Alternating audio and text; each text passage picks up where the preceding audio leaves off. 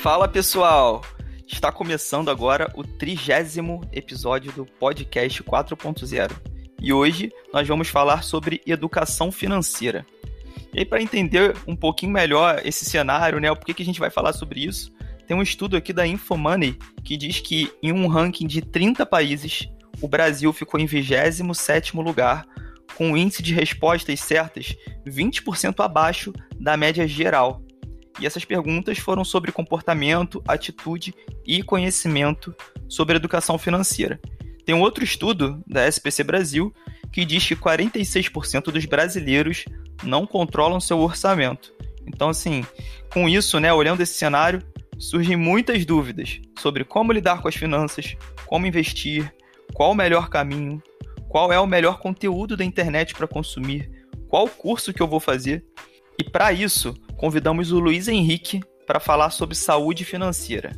Ele trabalha com consultoria financeira, é auditor interno na Secretaria de Fazenda do Estado do Rio de Janeiro. Ele também atuou como coach em 2019 e no início de 2020, e hoje ele também faz atendimento de consultoria para empresas. E aí eu gostaria de dar alguns recados aqui antes de começar o episódio, de chamar o Henrique, e dizer para vocês que a gente tem o Instagram do podcast 4.0 para quem não conhece. E lá é um lugar para interação, para vocês darem dicas para a gente de temática que vocês gostariam de ouvir, de convidados que vocês gostariam que passassem por aqui, falar o que vocês acharam também de episódios anteriores. E tudo isso ajuda a gente a construir um conteúdo melhor, né? E lá nas plataformas também que, que vocês escutam, tem a opção de avaliar o programa. É muito importante para a gente essa avaliação para entender se a gente está indo no caminho certo. Então, quem tiver oportunidade, faz essa avaliação lá que ajuda muito a gente. E vamos começar. Eu sou Pedro Bezerra e estou aqui mais uma vez com meu parceiro de trabalho, João Pedro Gravino. Essa é a segunda temporada do podcast 4.0. Henrique, muito bem-vindo. Vai ser muito legal esse bate-papo aí sobre educação financeira. Primeiramente, eu agradeço o convite e falar de finanças para mim é a coisa que eu mais gosto nessa vida. E eu tenho como missão praticamente levar esse assunto de organização financeira, planejamento, para mudar o quadro do Brasil em relação a finanças, fazer com que as pessoas elas é, tenham uma vida mais próspera, mais abundante e se livrem aí do mundo das dívidas, porque eu costumo dizer, né? O dinheiro ele, ele não traz a felicidade, isso é fato, mas ele ajuda bastante momentos felizes para toda a vida. Perfeito, Henrique. Já vou pegar esse gancho aí que você colocou, muito legal o seu propósito. A gente já vai começar aqui trazendo alguns, alguns dados né, sobre o cenário brasileiro. Segundo pesquisa do SPC Brasil, diz que 46% dos brasileiros não controlam seu orçamento e em famílias de renda abaixo de 3 mil reais, essa taxa vai para 84%, das famílias que não controlam a sua renda. E também um estudo de que faz pesquisa do, de inadimplência do consumidor diz que 66% dos consumidores brasileiros estão endividados.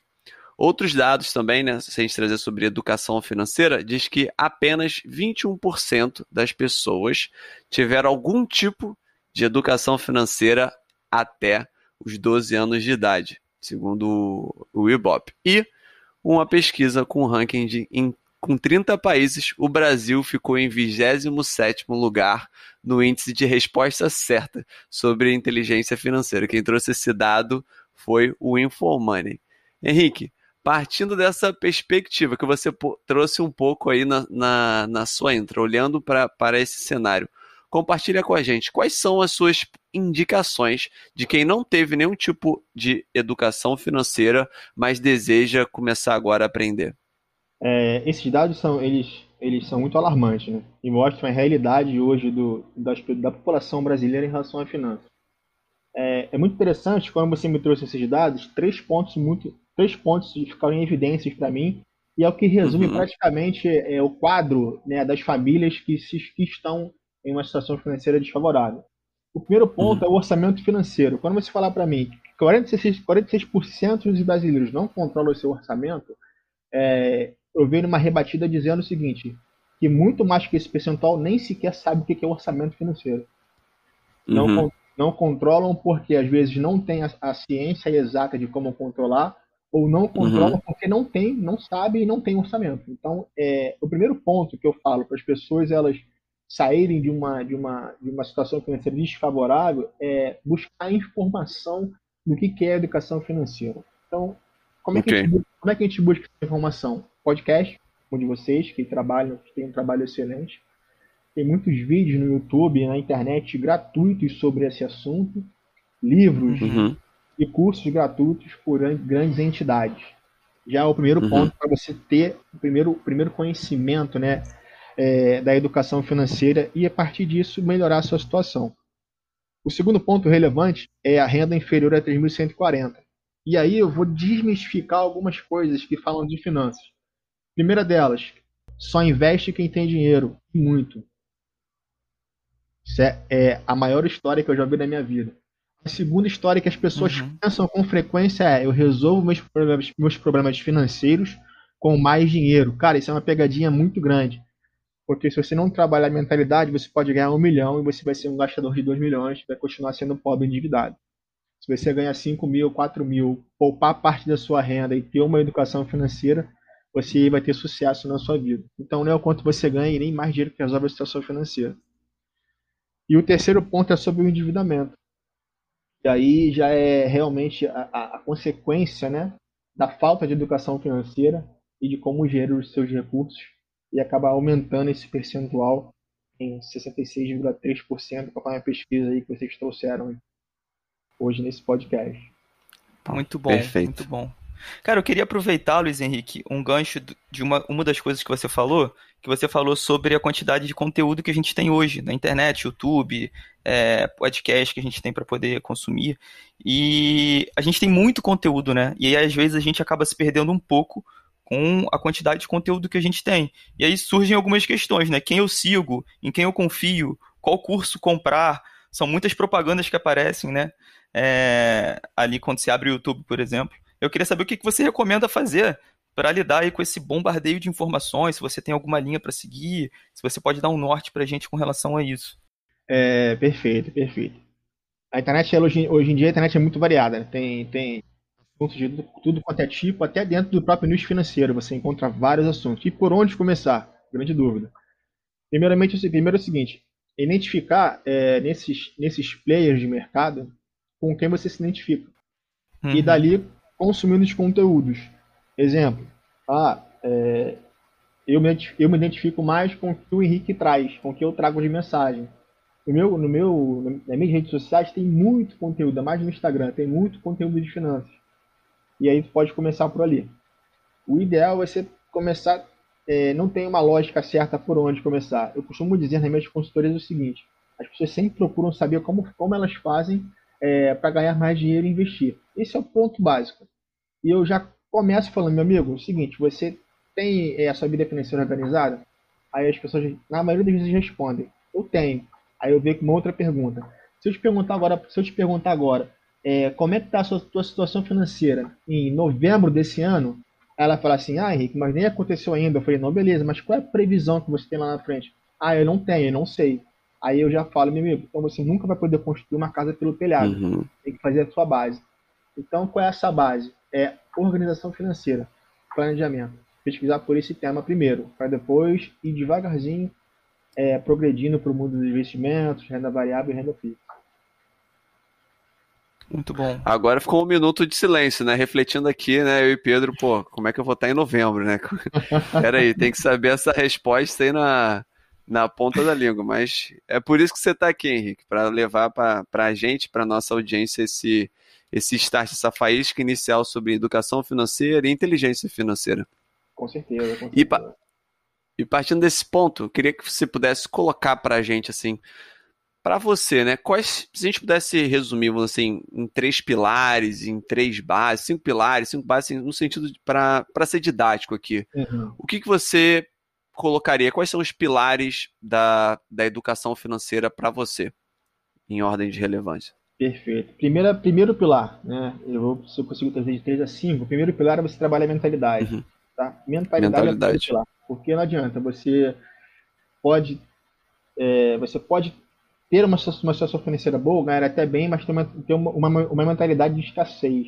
Né? Achar hum, que, é, aí, aí achar que as coisas não dão certo, achar que as coisas realmente não funcionam financeiramente, você acaba se livrando do dinheiro em vez de reter o dinheiro.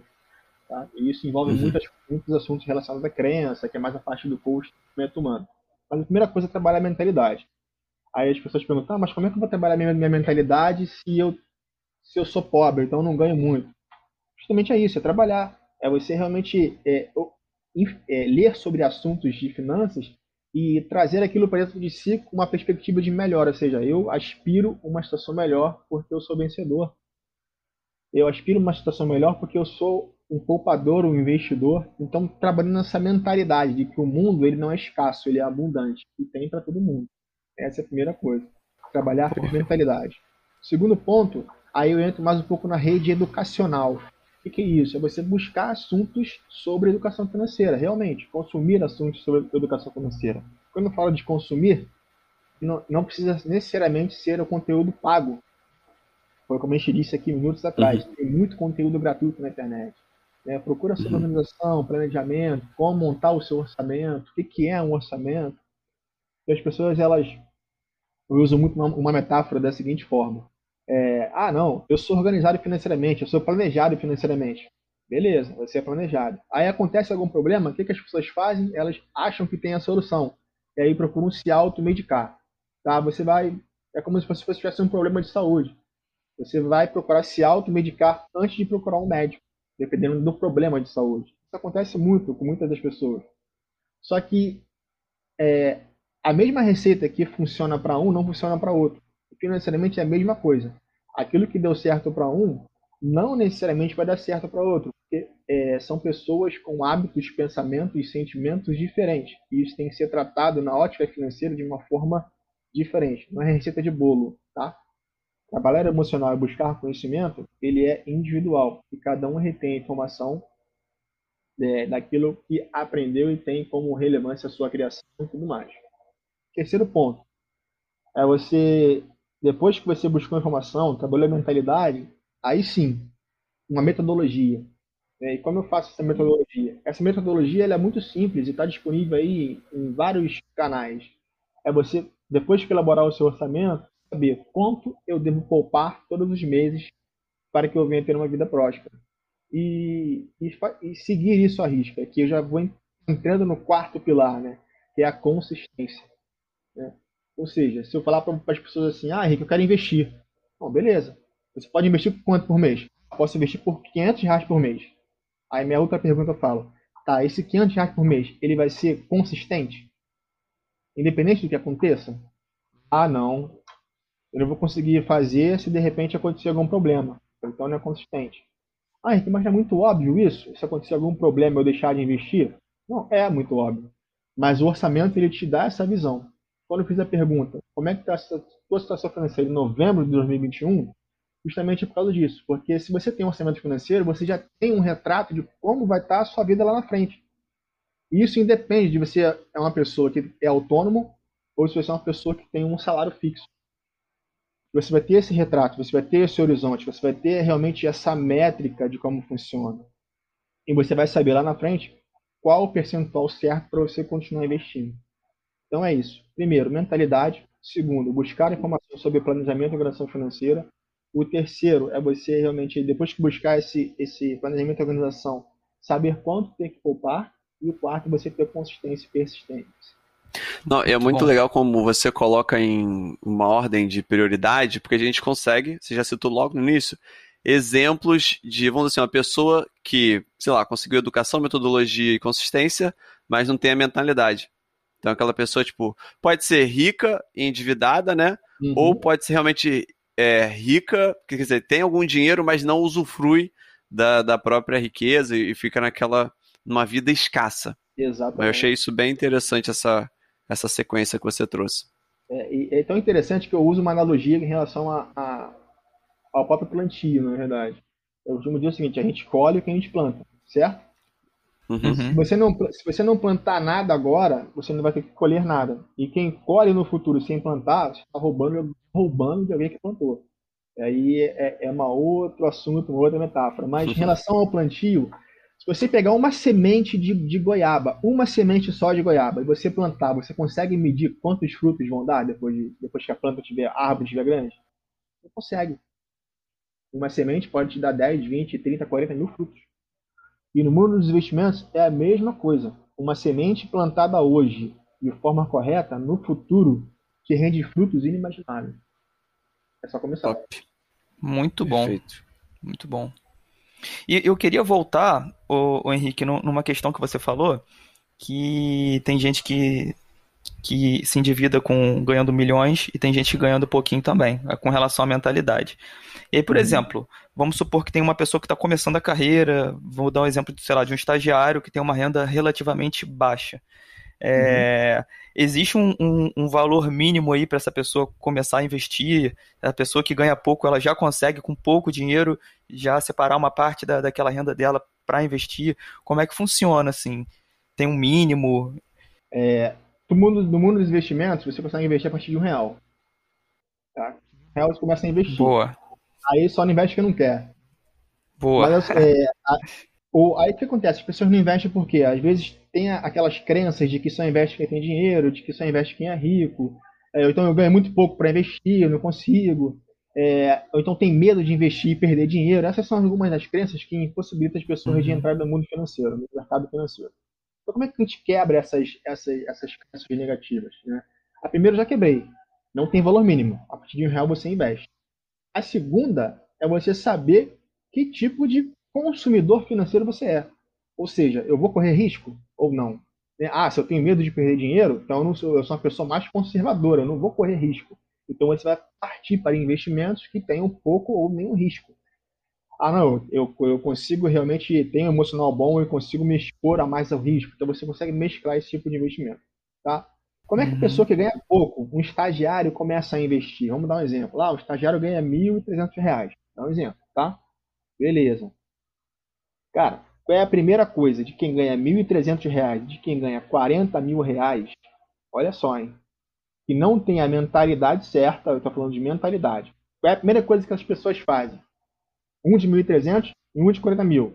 A primeira coisa que elas fazem é pagar a conta. Uhum. Beleza. Aí vai pagando conta, conta, conta, conta. O que sobrar eu vou investir. Entendeu a lógica? Como é que funciona? Uhum, Ou seja, uhum. Quem ganha 1.300 e quem ganha 40 mil com essa mesma mentalidade não consegue investir direito. Ou sequer nem consegue investir.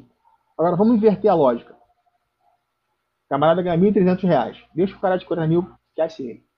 O cara ganha 1.300 reais e o cara é estagiário. Ele recebeu lá o salário dele, 1.300. Se desses 1.300 ele tirar 10% para investir, assim que ele receber, ele vai ter 130 reais para investir, certo? Uhum. Se, isso é a mentalidade. O que sobrar, ele vai pagar as contas. Ou seja, ele tirou a primeira parte dele, 130 reais. Se ele fizer isso durante um ano, e sem contar o valor dos juros compostos em cima da aplicação dele, só poupando mesmo, sem contar, guardando dinheiro em casa, tá? É só um exemplo, tá bom? Ele vai ter no final de 12 meses 1.560 reais. Então olha como é que é o poder de você começar mesmo com pouco. E no Com final certeza. colher lá no final. Então, é, como é que trabalha essa mentalidade? Recebeu o salário? 10%, 5% já separa e investe. E tenta se adequar a, ao que sobrar de 95% ou 90%. Aí, olha, olha só que interessante. Muitas pessoas vão falar assim: ah, mas as minhas despesas elas não comportam fazer isso. Mas por quê? Porque primeiro criou-se o hábito de quê? Pagar contas antes de se pagar. Ou seja, pensar em primeiro pagar luz, água, telefone, antes de você pensar em si mesmo, entendeu? Ou seja, que sobrar, eu, eu invisto em mim. E quando você investe nessa lógica, você acaba quebrando essas crenças de que não, não investe porque não tem dinheiro. Então, o primeiro ponto é esse. Separa 10%, 5% que você ganha para você investir, porque todo o seu, o seu orçamento, toda a sua despesa vai se adequar ao que sobrar, e não ao contrário. Perfeito, cara. Boa. Muito legal, Henrique. Muito legal mesmo. E partindo desse investimento, vamos continuar com esse estagiário aí que você trouxe. Esse investimento uhum. inicial, o cara falou assim: beleza, ouviu o Henrique, ouviu o podcast dele. Vou começar a investir. Vou encostar na bolsa mesmo, investir. Nesse momento inicial, o que, que você recomenda? Essa pessoa investir na bolsa por conta própria ou ela buscar uma empresa especializada em investimento, levando em conta aquela linda taxa administrativa que toda a maioria, né? A uhum. maioria tem, né? Quando, quando vão te dar o suporte. Uhum. Na sua visão, né? O que você indica? Vamos, vamos falar do estagiário. Beleza, o estagiário está lá, recebe o dinheiro dele, vai investir 10% do salário dele, 130 reais. É, primeiro pensamento que ele tem que ter, a pessoa tem que ter. Ah, eu vou investir aonde? Né? Primeira coisa que eles vão pensar. Ah, aí eu falo da minha, da minha metodologia, tá bom? E de repente outras, uhum. outras pessoas, outros players do mercado têm uma outra metodologia e cada pessoa ela vai absorver a que melhor atender. Na minha, na minha metodologia, o que, que eu falo muito para as pessoas? É a metáfora da construção de uma casa, tá? Você, nunca, você quer construir uma casa, você começa por onde? Pela base da casa, pela fundação. Você cria uma base forte, levanta a coluna e depois faz o telhado, certo? Certo. Mundo uhum. dos investimentos, o que, que as pessoas querem fazer? Começar pelo telhado, constrói a base forte. Ou seja, a pessoa começa investindo aonde? Em ações, sem ter a base, que é a reserva financeira dela, a reserva de emergência. Uhum. Então, o que, que eu indico muito nas minhas consultorias, quando eu fazia consultoria para pessoa física, até nos meus, meus atendimentos de coaching mesmo, eu falava, pessoal, é o seguinte, começa pela base, monta sua reserva financeira. Ah, Henrique, como é que eu vou montar minha reserva financeira? Simples. Quanto, qual é o seu custo mensal de despesa? A pessoa fala, no estagiário, dá um exemplo, ah, meu custo mensal é 400 reais. Beleza. Se você tem um custo mensal de 400 reais, meu amigo, separa um ano disso guardado em investimento de renda fixa que não tenha é, risco de você perder e que você tenha uma liquidez imediata, ou seja, se eu precisar do dinheiro eu consigo resgatar no mesmo dia, separa isso, constrói esse 40, 400 reais um ano e depois você pensa em investir em renda fixa ou outro tipo de investimento. Por que isso? Porque algo acontecer com ele é, durante essa jornada ou depois de um ano, e que ele venha perder a bolsa de estágio ou algo parecido, ele tem as despesas dele pagas durante um ano e fica tranquilo para ele se readequar ao mercado ou procurar outra coisa, sem perder a qualidade de vida.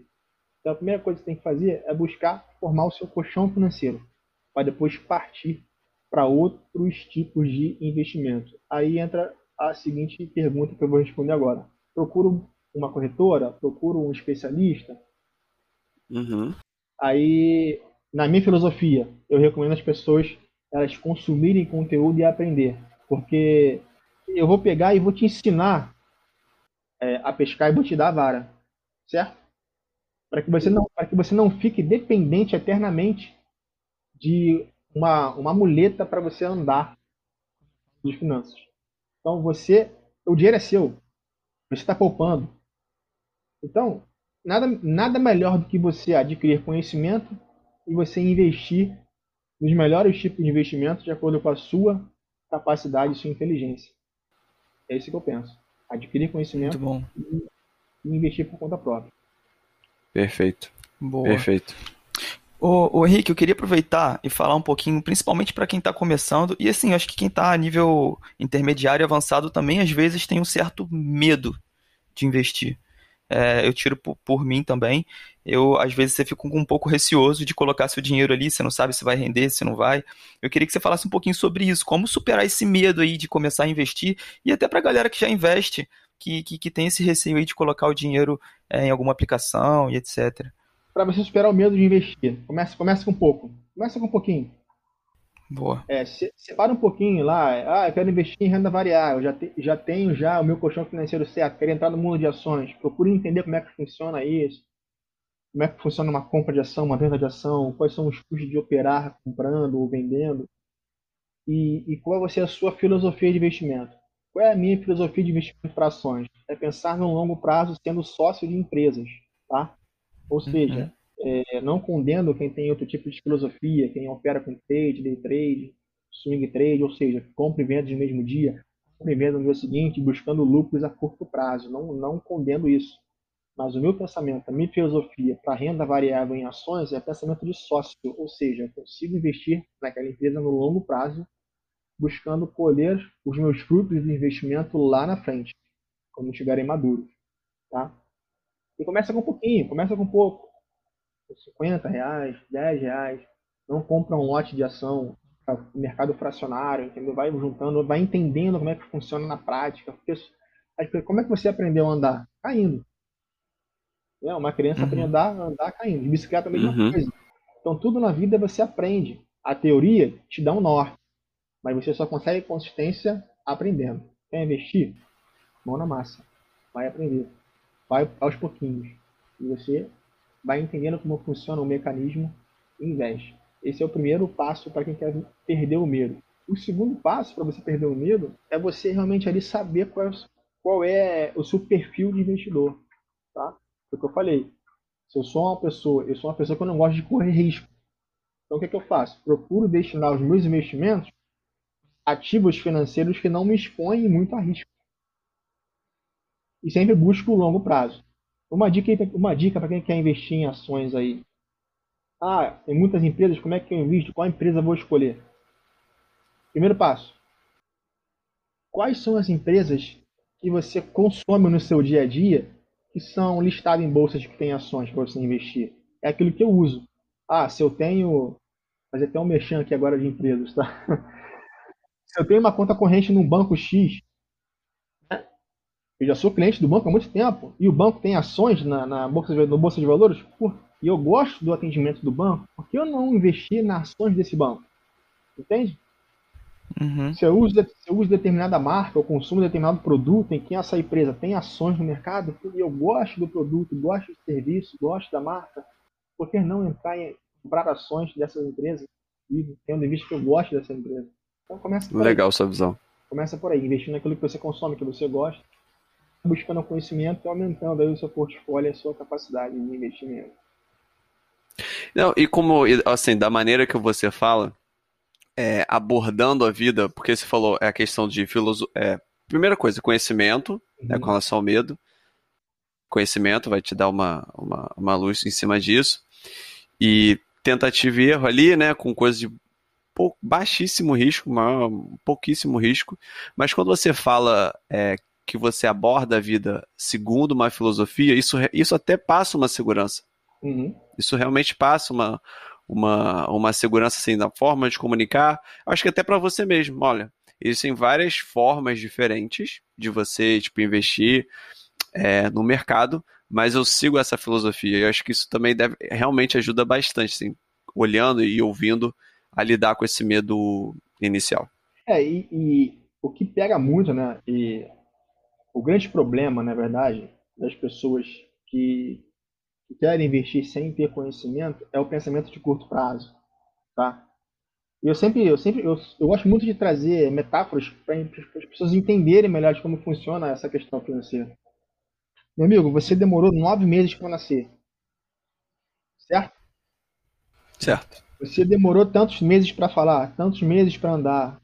É, para você construir algo, algo demora um tempo necessário, há um tempo de maturação para aquilo acontecer. E no mundo das finanças é a mesma coisa.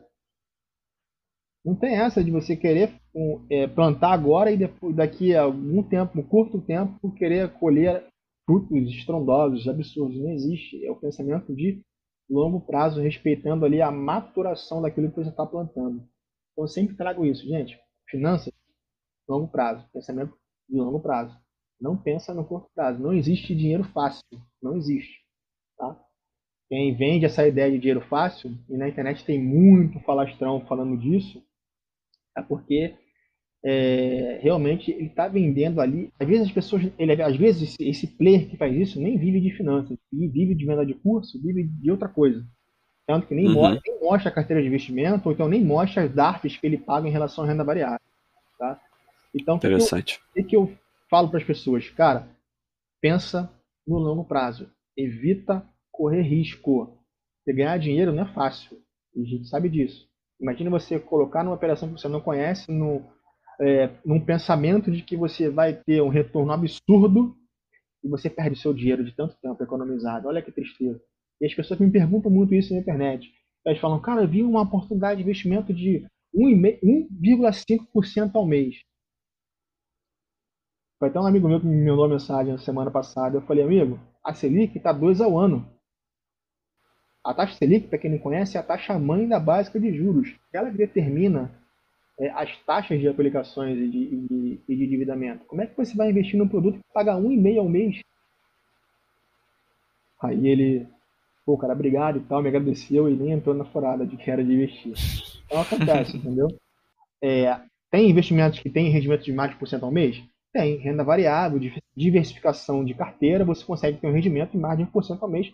E aí você está correndo risco, está se expondo ao risco. É quem entende quem entende do assunto, quem tem conhecimento, quem vive de mercado consegue isso. Mas para quem está iniciando, é, pensa no longo prazo. E usa sempre essa medida. Pô, quanto está a Selic? 2. Pô, vale a pena, na ganância, eu entrar no investimento de 1%, 1,5% ao mês? Olha a discrepância, é muito grande. Perfeito, cara. A gente até estruturou aqui o, o, o podcast nessa, nesse, em três partes, né? momento inicial, que a gente concluiu aqui nessa, com essa última pergunta, e depois a gente tem o, quem está no meio do caminho e quem já é mais, mais, mais avançado. Então a gente vai dar início agora à parte do quem, quem, quem está no meio do caminho. Então vamos lá.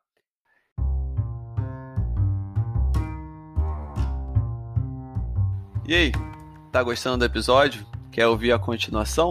Então acompanha a gente na semana que vem, na próxima terça-feira, a gente vai lançar a segunda metade desse episódio que você acabou de ouvir. E agora a gente vai para o resumo final da primeira parte do episódio de inteligência financeira. E aí, Pedro, o que mais te marcou nesse, nesse episódio? Compartilha com a gente. Cara, João, o que me marcou muito foi o passo a passo que ele deu de forma bem didática de como superar o medo de começar a investir. E ele colocou ali quatro pontos iniciais para você superar esse medo. O primeiro, começar com pouco. O segundo, entender a sua filosofia de investimento, de que forma você vai investir, qual tipo de investidor você é. O terceiro, ter pensamentos a longo prazo. E o quarto, investir em empresas que vendam produtos, né, que você consome, empresas que você admira, que você gosta. Então foi uma dica que eu achei muito legal. E aí aproveitando esse gancho que ele fala sobre dica, ele desmistificou ali também uma questão que é sobre o mínimo, o valor mínimo para a gente começar a investir. Ele falou que com um real a gente já consegue começar a investir. Então com um real já dá para começar a brincadeira ali, já dá para testar algumas coisas. Tem um, um outro ponto que ele falou que eu achei muito importante, é sobre você formar um colchão financeiro de um ano de custo de vida antes de você começar o investimento de fato. Então, para se acontecer qualquer coisa na sua vida, você tem aí aquela segurança de um ano de custo de vida e aí sim você vai assumir, vai assumir riscos, né, para poder começar a investir de fato. E cara, para mim, a primeira coisa que, que me marcou é que a gente ficou primeiro quietinho nesse episódio a gente mal. Normalmente a gente dá mais pitaco, a gente conversa mais nesse, a gente ficou só absorvendo, que demonstra o, que a gente, o quanto a gente precisa também desenvolver mais ainda a nossa inteligência financeira. Verdade. Logo no início eu perguntei para ele também quais eram as bases, os pilares da educação financeira e da inteligência financeira. Ele falou que o primeiro pilar é a mentalidade. Ele falou que é muito importante você ter uma boa mentalidade financeira. Porque senão você pode ser um rico endividado, né, ter uma mentalidade de escassez, ou ser um rico que não aproveita da própria riqueza. O segundo ponto é a busca por educação financeira e a criação de um planejamento. Ele foi bem objetivo e direto nessa. Depois disso, ele falou: ó, tá na hora de começar a poupar. Esse é o terceiro pilar. E por fim, consistência. Ele, ele conversou muito sobre o longo prazo com a gente no, nessa primeira parte do podcast. E para fechar, ele não comentou nessa metade, mas no final ele comentou dois livros base, assim, para quem ainda não entrou em contato com a educação financeira. O primeiro livro é do Tiago Negro, do Mil ao Milhão, e o segundo livro é da Natália Arcuri, Me Poupe. São, ele falou assim: esses são, são livros muito didáticos, ensinam muito bem a base da educação financeira. Espero que vocês tenham gostado do episódio de hoje e aguardo vocês na semana que vem com a segunda metade desse episódio de inteligência financeira. Grande abraço. Valeu, pessoal. Até semana que vem. Tchau, tchau.